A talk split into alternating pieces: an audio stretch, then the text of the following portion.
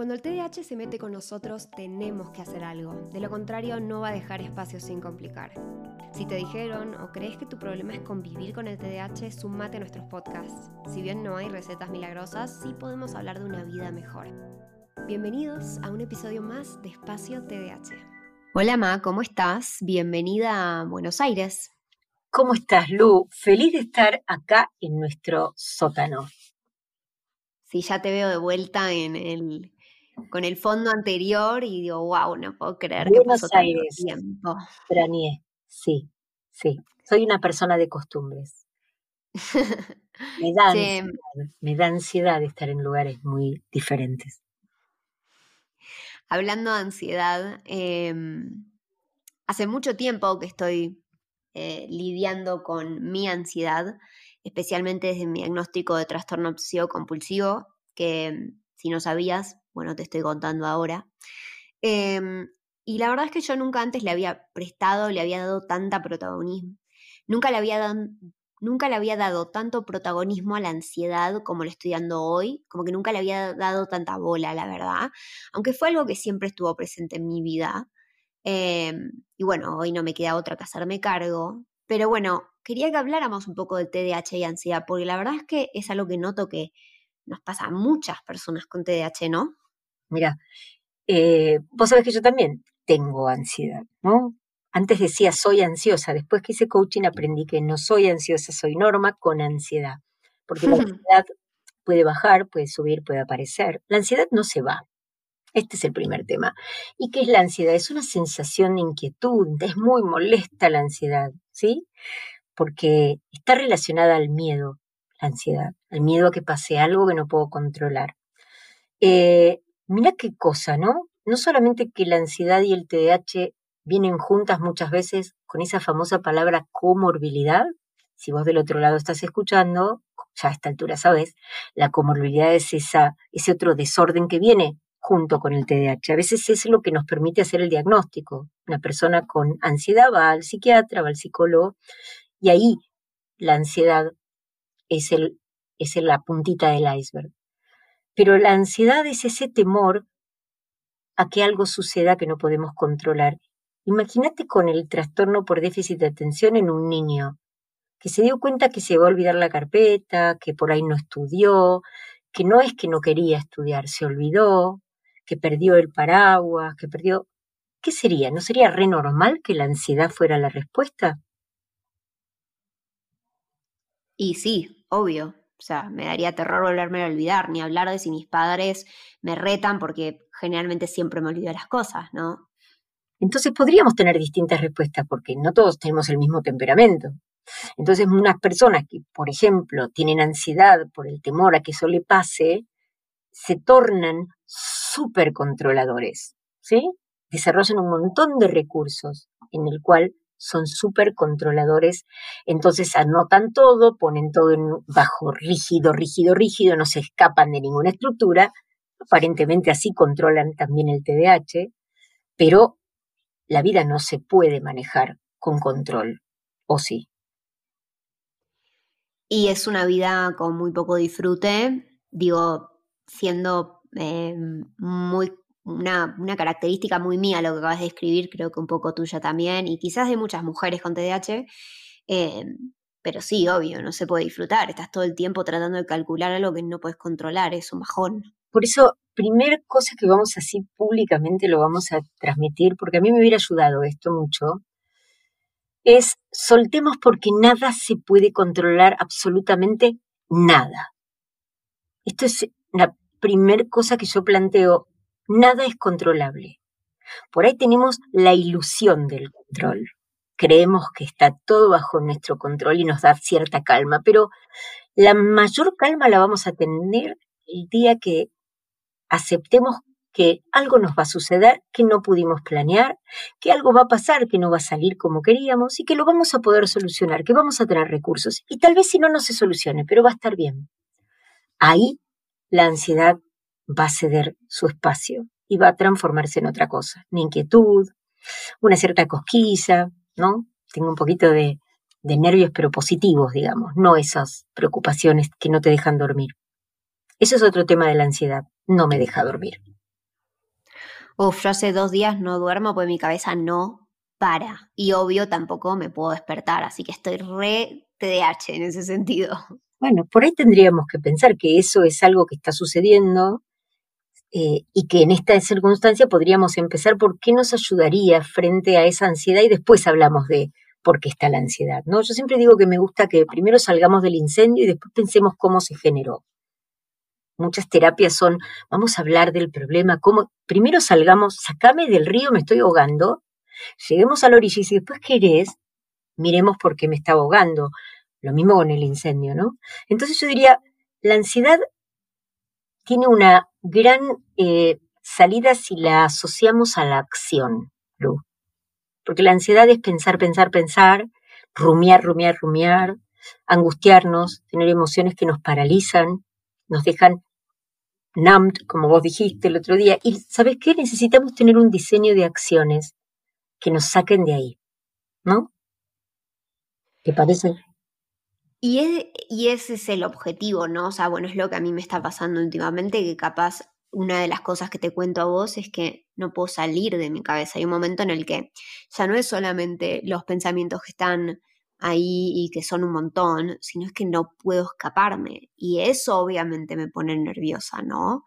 Em, y bueno, una de las cosas eh, más copadas que hablamos en, creo que mi último ataque de pánico, fue que em, estaba bueno tener una caja con actividades porque el cerebro no puede pensar en dos cosas a la vez y tenían que ser como actividades como, no sé, me puse el otro día a dibujar frijoles, eh, porotos.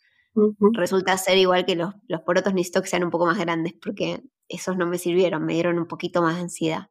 Pero también tengo en una botellita de concerta vieja, tengo un montón de arroz y tengo un montón de marcadores en mi caja y pinto el arroz y me parece re divertido. Em, y son cosas que ayudan, ¿no? A salir de ahí y sacar nuestra cabeza de ahí, pero nosotros tenemos que ir a buscar estas cosas. Entonces lo primero queríamos como si fuera una, contraindicación, como decimos los médicos, está contraindicado que pienses cuando tenés ansiedad. ¿Por qué estás ansioso? Contame, ¿no? Por ahí podemos decir, ¿hubo algún disparador para que me oriente, ¿no? Sí, eh, se cortó la luz. Sí, me quedé sin esto. Por eso me ayudaría a pensar qué acción te permitiría salir más fácil de ese lugar, ¿no?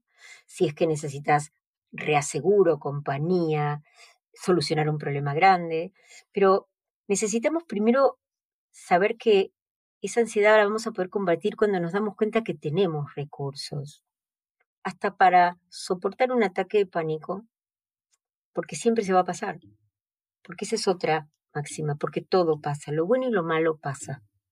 Entonces tenemos que prepararnos para la ansiedad, primero aceptando que tenemos ansiedad, ¿no? No escondiéndola debajo de un montón de capas de perfeccionismo y que yo todo lo tengo perfecto. A mí me da ansiedad viajar. Viajé hace dos días y siento la ansiedad. Y volví a Buenos Aires y estoy colmada de ansiedad por la cantidad de pelotas que van girando todo el tiempo, pero lo acepto. ¿Qué necesito? Norma, acciona. No te quedes detenida pensando, hace, saca cosas del medio, empieza a generar espacio. Entonces, hacer es lo que nos ayudaría a lidiar con esa ansiedad. Hacer cosas cualquiera, ¿no? Y a veces también pedir ayuda. Digo, yo recuerdo y, siempre fue muy característico, vos siempre viajaste y siempre me acuerdo de esa ansiedad que a vos te va a viajar. Y cuando yo arranqué a manejar, creo que yo te llevé desde entonces al aeropuerto cada vez que te fuiste. Y me acuerdo por momentos de, decir, bueno, en Ezeiza tengo que estacionar y dejar el auto y tengo que entrar con ella. Y al principio era como, uy, qué bajón, tengo que volver, un parcial, no sé qué, tengo que estudiar. Y una vez me acuerdo que pasó esto de la visa de Canadá. Mamá se estaba yendo a Canadá y no tenía la visa, ¿no? Y obvio que mamá... Yo tenía la esta que es la que sacás con el pasaporte europeo para entrar a Estados Unidos, y esta se llamaba ETA. Por una S que no leí, creí que la ¿Entendés? Porque eso muy TDAH todo. Muy TDAH. ¿Y qué pasó? Ese momento fue fatal. Gracias. No, yo me acuerdo de, decirte, nos vamos a ir a sentar, vamos a calmarnos, dame el teléfono. Y sacamos la visa y no sé qué fue, 10 minutos. Y se solucionó. Y yo desde ese momento dije, nunca te tenés que ir, te tenés que quedar siempre, cada vez deja el auto, caminá y hasta que ella no se vaya y cruce por migraciones, vos no te vas. Y eh, pedir ayuda a alguien y que alguien te dé ayuda puede servir y no está mal que pidas ayuda. Ya que lo registras, yo lo dije, a mí viajar me encanta, porque él te decía, si te pone mal no viajes. A mí me encanta viajar, la previa me pone muy mal, ¿sí? Entonces yo qué digo, uno de los recursos de mis acciones diseñadas para eso es no decirle qué hora es mi vuelo a quien me lleve, sino decirle a qué hora quiero estar en el aeropuerto, porque siempre estaba eso, pero ¿cómo cuatro horas? Pero con tres, pero ¿cómo cinco horas? No, dependiendo de lo que tenga que hacer, yo prefiero estar tres horas sentada, relajada, esperando mi vuelo, que corriendo con ansiedad. Entonces, ese es un recurso aprendido, no se mueve. Si vos no podés, me tomo un remis a eso. Pensemos qué recurso diseñamos cada vez que tenemos eh, que pensar en la, en la ansiedad, ¿no? Y otro recurso también que creo que es básico y que hay veces que nos olvidamos, porque es algo que obviamente hacemos todo el tiempo, pero es respirar. Y mm, yo cada vez que tengo un ataque de pánico tengo ansiedad, capaz no llego al punto del ataque de pánico, pero me, empiezo como a sacar, lo primero que me dice la gente de mi alrededor es respirar. Y aunque a mí me cueste llegar a eso sola, em, es muy importante las respiraciones hondas, cuanto más profundo, más nos desaceleran y más nos ayudan a volver a ese lugar presente. Por eso me parece bueno el tema de asociar, hacerlo lo más sencillo que podamos. Cuando sientas la ansiedad, ella te va a querer convencer que te quedes, te va a decir que no salgas, que evites, que no hables, que no, te va a decir quédate quieto. Y lo que tenemos que hacer es movernos, ¿sí? Movernos chiquito, no importa si es dibujar un poroto, o es contar arroz, o es darnos una ducha, o respirar y contar mis respiraciones, o hacer un ejercicio de meditación, o como también me parece que son buenos es tener cosas ya escritas, pensadas. Vos viste cuando vas al cine o vas a un lugar que dice en caso de emergencia siga la luz o exit, qué sé yo. ¿Por qué se hace? O te hacían en el colegio los rehearsals, ¿te acordás? De incendios, simulacros de, de evacuación. ¿Por qué se hace eso? Y para, para estar listo cuando suceda. Porque cuando las cosas suceden, la ansiedad no te permite pensar. Vos pensarías, pero te pones paralizado. Entonces, si yo ya lo pensé, entonces digo, me pongo una tarjeta o pongo algo, es respira, lo leo, porque a veces no hay alguien que me diga respira. Calma, mantras, calma, ya pasa. Mientras respiro digo, ya pasa. Yo voy a... Bueno, de hecho, una de las cosas que vos me hiciste poner en mi caja y que el otro día, va, mentira, ayer, cuando tuve mi otro ataque de pánico, lo leí eh, y, me, y me hizo sonreír. Aunque estaba pasándola muy mal en ese momento, tuve un microsegundo en el que sonreí porque vi unos mensajitos que decían, esto va a pasar, está todo bien, respira. Y me reemocionó porque me sentí acompañada de alguna manera, no sé si por vos, por mi yo del pasado, por la caja, pero fue muy lindo porque fue un recordatorio de volver al presente, aunque bueno, está bien, sí me costó, pero estuvo muy lindo tener esos mensajes ahí. Bueno, nos tenemos que amigar con la ansiedad como nos amigamos con el TDAH. No, no, no, todo lo que de alguna manera le generamos pelea le cuesta moverse. Entonces, primero la aceptación es muy buena, la aceptación no es resignación, es muy importante detectar qué cosas me ponen muy ansiosa, pero no para poner sistemas de control, sino para, para tratar de trabajar qué cosa me ayuda a estar más relajada en eso, ¿no? Si yo tengo que preparar una comida, si tengo que hacer algo, digo, bueno, quiero pensar que la lluvia me va a poner ansiosa, no quiero mirar el cielo por si va a llover, porque eso me va a arruinar el evento. Entonces, ¿qué hago? Pienso que voy a hacer una comida que pueda hacer adentro o afuera. Si es afuera me voy a poner más feliz, si es adentro porque llovió, no me pongo mal. A eso hablo cuando digo preparémonos. Y saber que el TDAH va a ir acompañado de ansiedad también ayuda para tener un poco más de compasión, porque la ansiedad es lógica, porque permanentemente estamos bombardeados por situaciones que sabemos que tienen alta, alta chance de fracasar. ¿No? Voy a perder un vuelo, voy a, me va a pasar esto, me va a pasar aquello. Y lógico, la ansiedad es anticipatoria, es de performance. Yo voy a un examen y siento que me voy a equivocar. ¿Cómo voy a ir?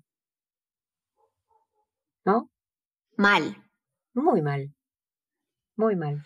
Entonces, tu hermano también con mucha ansiedad, y de hecho, eh, la ansiedad también se hereda, ¿no? Porque sabemos que hay una heredabilidad muy alta en los trastornos de ansiedad, pero encima los tenemos juntos, bingo. bueno, eh, por ahí pensemos, si nos corremos del supercontrol y aceptamos la ansiedad, lo más probable es que naveguemos mejor las aguas turbulentas del pánico si aparecen, siempre tengamos un recurso a mano y veamos bien claro qué situaciones nos dan mucha ansiedad y podemos modificarlas. ¿sí? La evitación, no. Si es algo que quiero y lo dejo, no, porque eso es renuncia. Me parece genial. Creo que lo de tener eh, identificado forma parte de conocernos, como cuando les propusimos hacer la lista de cosas que me gustan y no me gustan. El otro día Ian la encontró en la heladera y dijo, ¡ay, qué tierna esta lista! Em, y otra cosa es la de tener recursos, ¿no? Por ejemplo, yo tengo una mochila que agarro cuando hay terremotos en México. Imaginen la ansiedad que me genera una cosa así. Y la última vez me pasó de que nada, estaba lloviendo y yo no estaba preparada para eso. Entonces ahora mi mochila tiene todo lo que yo puedo necesitar para que yo raje directamente de mi casa. Y eso puede ser un ejemplo, como esa caja que hablamos con mamá. Em, lo de las respiraciones, lo de que tengas eh, notitas presentes. Búscate algunos recursos, porque en esos momentos a veces puedes sentir que no, que no podés pensar en un montón de cosas, entonces está bueno que los tengas. Pero bueno, si sentís que la ansiedad es un montón, si sentís que necesitas más ayuda, no dudes en consultar a algún profesional de la salud que te pueda ayudar, em, porque bueno, vivir con ansiedad es muy feo.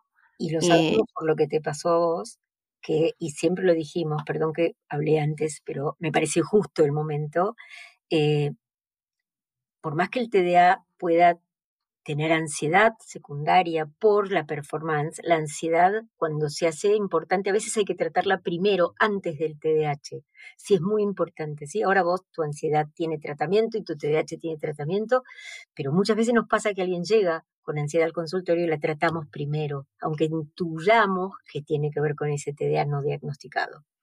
Porque primero hay que sacar a la persona del incendio, ¿sí? Eso es súper importante si alguien está escuchando y se siente identificado y cree que tiene TDAH, pero la ansiedad es enorme, la ansiedad va primero. ¿Sí? Y eso es muy bueno porque nos empezamos a hacer cargo, no a controlar, a esconder, a evitar. Muy bien. Bueno, muchas gracias Ma por este episodio y obvio por siempre acompañarme con mi ansiedad.